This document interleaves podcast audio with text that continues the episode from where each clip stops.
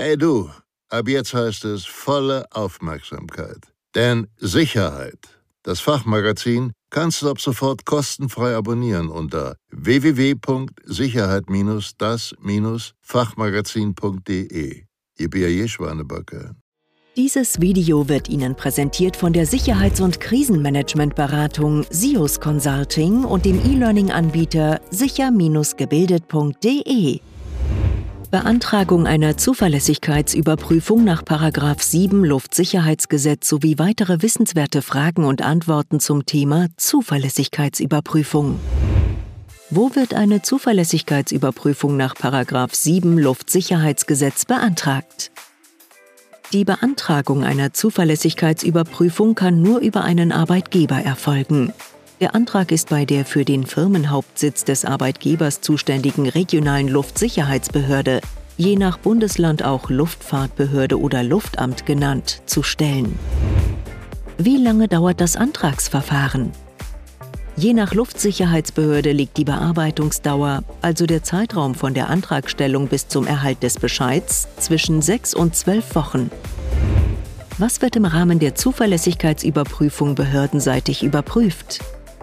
Die Luftsicherheitsbehörde bewertet die Zuverlässigkeit der betreffenden Person auf Grundlage einer Gesamtwürdigung des Einzelfalls. Im Rahmen der Zuverlässigkeitsüberprüfung wird die Identität der zu überprüfenden Person auf etwaige strafrechtliche Relevanzen hin geprüft. Dazu erfolgt eine Abfrage bei den Polizeivollzugs- und Verfassungsschutzbehörden der Länder, beim Generalbundesanwalt, beim Bundesgerichtshof, Bundeszentralregister und, wenn sich daraus Zweifel an der Zuverlässigkeit ergeben, auch beim Bundeskriminalamt dem Zollkriminalamt, dem Bundesamt für Verfassungsschutz, dem Bundesnachrichtendienst, dem Militärischen Abschirmdienst und den Strafverfolgungsbehörden sowie gegebenenfalls den Ausländerbehörden. Alle Anfragen richten sich stets danach, die Zuverlässigkeit der betreffenden Person zu beurteilen. Wer erhält das Ergebnis der Zuverlässigkeitsüberprüfung?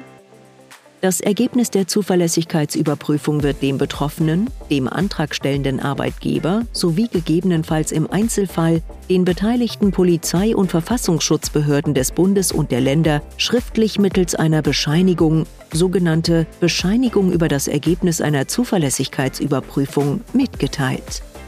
Dem Arbeitgeber werden die dem Ergebnis zugrunde liegenden Erkenntnisse nicht mitgeteilt. Dieser erhält lediglich die Benachrichtigung über eine erfolgreiche, positive oder nicht erfolgreiche, negative Zuverlässigkeitsüberprüfung. Wie lange ist eine Zuverlässigkeitsüberprüfung gültig? Eine Zuverlässigkeitsüberprüfung, also die sogenannte Bescheinigung über das Ergebnis einer Zuverlässigkeitsüberprüfung, ist für fünf Jahre gültig. Bitte beachten Sie, dass ein Antrag auf eine Wiederholungsprüfung spätestens drei Monate vor Ablauf der aktuellen Gültigkeit gestellt werden sollte. Kann einer Person die Zuverlässigkeitsüberprüfung auch wieder entzogen werden? Ja, die zuständige Luftsicherheitsbehörde kann einer Person die Zuverlässigkeitsüberprüfung auch wieder entziehen, sobald Zweifel an der Zuverlässigkeit der betreffenden Person bestehen. Bei minderen Straftaten wird die betreffende Person in der Regel zuerst dazu aufgefordert, sich zu der Sachlage schriftlich zu äußern, um so die eigene Zuverlässigkeit zu bekräftigen. Bei umfangreicheren Straftaten hingegen wird der betreffenden Person die behördlich bestätigte Zuverlässigkeit in der Regel umgehend entzogen. Dies erfolgt als schriftliche Mitteilung mittels eines Bescheides an den antragstellenden Arbeitgeber und an die überprüfte Person. Welche Mitwirkungspflichten haben zuverlässigkeitsüberprüfte Personen gemäß Luftsicherheitsgesetz? Die zu überprüfende Person ist im Rahmen des Überprüfungsverfahrens dazu verpflichtet, je nach Erforderlichkeit notwendige Unterlagen oder Gutachten beizubringen.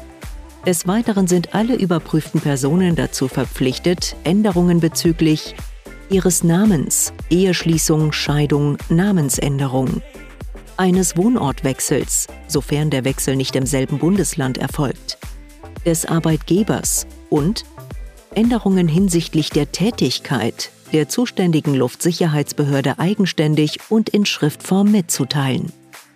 Der Arbeitgeber ist dazu verpflichtet, der zuständigen Luftsicherheitsbehörde das Datum der Tätigkeitsaufnahme sowie Änderungen bezüglich der Tätigkeit eigenständig und in Schriftform mitzuteilen.